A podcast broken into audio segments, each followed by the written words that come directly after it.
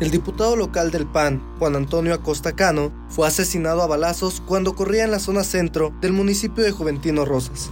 La víctima fue agredida en al menos tres ocasiones, por lo que quedó tirado en la vía pública. Fue a las 9.30 de la mañana de ayer cuando la central de emergencias 911 se informó sobre detonaciones de arma de fuego sobre la calle Venustiano Carranza y Álvaro Obregón. De inmediato, al lugar se trasladaron elementos de seguridad pública, quienes al llegar observaron que en la vía pública se encontraba un hombre con heridas de bala, por lo que al ser valorado por paramédicos ya no contaba con signos vitales.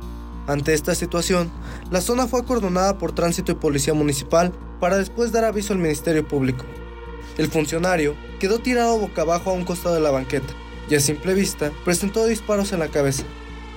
De acuerdo con testigos, Acosta Cano acostumbraba a hacer ejercicio en calles de la zona centro. Cuando al ir corriendo se le acercó una persona y sin decir palabra le disparó para después abordar un vehículo y huir. El funcionario era actualmente diputado local del partido PAN y ya se encontraba registrado como precandidato único para la alcaldía. Elementos de la Agencia de Investigación Criminal y personal de servicios periciales procesaron la escena del crimen a un costado del cuerpo, fueron localizados casquillos percutidos que fueron procesados y serán partes de las investigaciones. El cuerpo de la víctima fue levantado por el Servicio Médico Forense y trasladado a Celaya para la práctica de la autopsia de ley.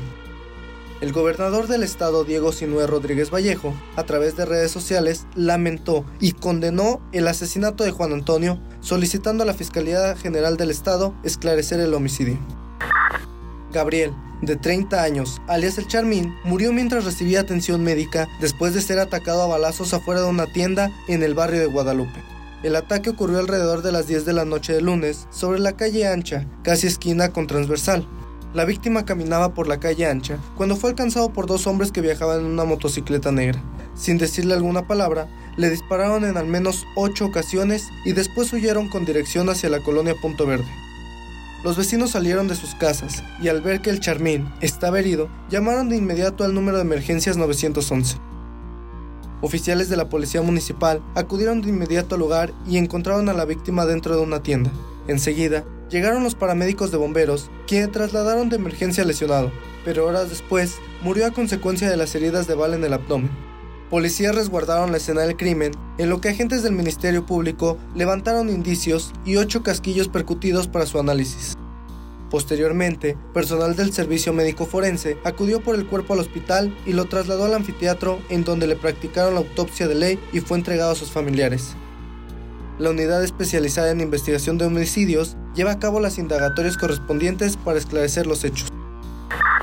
La Fiscalía General del Estado confirmó mediante un comunicado que sí se trató de una cabeza lo que fue arrojado debajo del puente donde se cruzan el libramiento José María Morelos y el Boulevard Manuel J. Cutlier, en la colonia Jardines del Campestre. Este hecho ocurrió minutos antes de las 7 de la noche de lunes, frente al hotel donde se hospedan elementos de la Guardia Nacional. Las personas que presenciaron este hecho indicaron que, desde el alto del distribuidor Benito Juárez, personas que viajaban en un vehículo arrojaron un costal. Al caer, algunos automovilistas se detuvieron y reportaron lo sucedido al Sistema Único de Emergencias 911. El costal estaba acompañado de una cartulina alusiva a un grupo criminal y adentro del mismo una cabeza humana.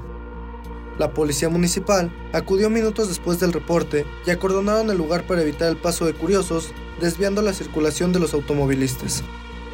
En el lugar, peritos criminalistas procesaron la escena y recabaron indicios para su análisis. Personal del Servicio Médico Forense levantó el costal en el que se encontraba la cabeza y lo trasladaron para practicarle los estudios correspondientes. Mientras tanto, la unidad especializada en investigación de homicidios lleva a cabo las indagatorias para establecer su identidad legal y esclarecer los hechos. Esto fue Patrulla al Día, los sucesos más relevantes de Guanajuato. Suscríbete a nuestro canal Al Día TV.